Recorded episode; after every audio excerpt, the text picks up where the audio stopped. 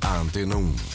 E agora vamos ligar às contas, contas do dia com Helena Garrido. Atenção às horas, ficamos a 8 minutos das 9 da manhã. Muito bom dia, Helena. Olá, bom dia, Mónica. Bom o dia. último dia, O sexta-feira. último fim de sexta-feira. semana. Maravilha. Ora, tem estado no topo das notícias nas últimas semanas a luta dos professores. Pergunto-lhe, Helena, porquê é que esta luta é importante para todos nós?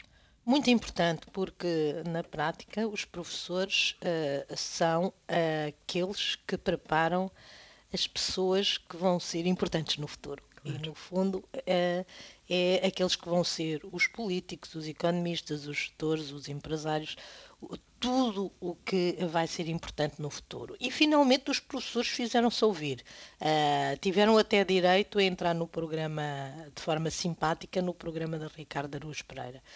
Eh, e fizeram-se ouvir e estão furiosos e digamos que é graças a eles, não graças à FENPROF, que a história mostrará como um dos elementos que mais contribuiu para degradar o respeito pelos professores. E porquê?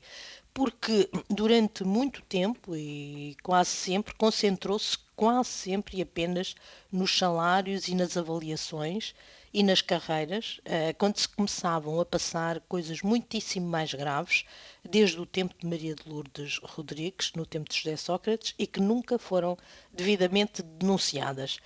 Para não referir, obviamente, a cumplicidade total e absoluta da FENPROF na era da geringonça, assistindo impávida e serena à degradação da educação ah, pública, como aconteceu, aliás, com outros sindicatos e outras áreas, ah, outras áreas da sociedade. Ah, nós várias vezes falámos aqui disto, muitas vezes quando isto estava a acontecer e ninguém acreditava que estava a acontecer, e depois agora eh, com, com tudo à vista, eh, com a degradação dos serviços públicos eh, à vista. Os professores conseguiram mobilizar-se e, e- e disseram basta.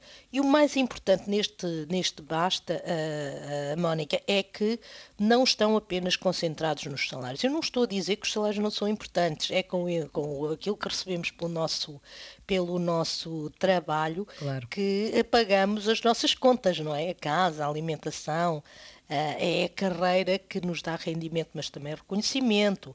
Mas há outros temas que, se não forem resolvidos, nem salário haverá, porque assistiremos ao lento emagrecimento da escola pública, se é que isso não está já a acontecer. Esta semana, o Diário Notícias noticiava que muitos colégios privados já tinham encerrado as pré-inscrições para o próximo ano letivo.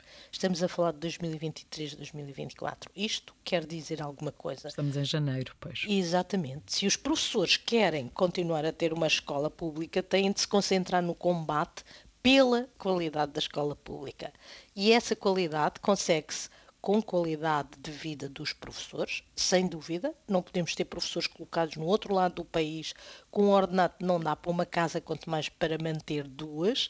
E não podemos ter professores que andam há 20 anos para entrar para o quadro. Isto não acontece em empresa nenhuma, não pode acontecer no Estado.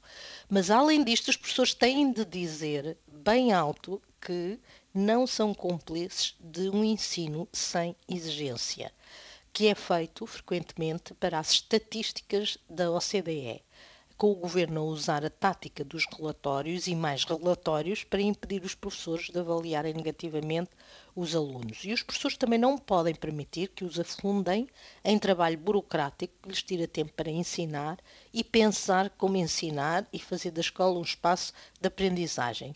Como não podem permitir a degradação da escola, da escola em termos físicos e da mudança constante eh, dos programas. A luta dos professores, Mónica, é justa em muitos domínios e é importante na área dos salários, mas mais importante ainda, para que voltem a ser respeitados e o país volte a ter a educação pública de qualidade. Muitos de nós, eu andei na escola pública, imagino que a Mónica Também. que a Mónica também. Há há toda uma geração que a escola pública é mais inclusiva, conhecemos pessoas hum, diferentes e isso é muito enriquecedor. Aliás, está mais do que provado em todas as áreas da sociedade que a diversidade é enriquecedora e é eh, produtiva. É preciso que eh, é preciso lutar por um ensino de qualidade. Ouvimos acontecer na educação aquilo que já vemos na saúde. A escola pública reservada aos deserdados. Escola pública de qualidade é mesmo um direito essencial, porque todos devemos lutar hum, é essencial que isso aconteça. Helena Garrido, contas do dia, muito obrigada, um bom, bom fim de semana. Bom fim de semana, Mónica.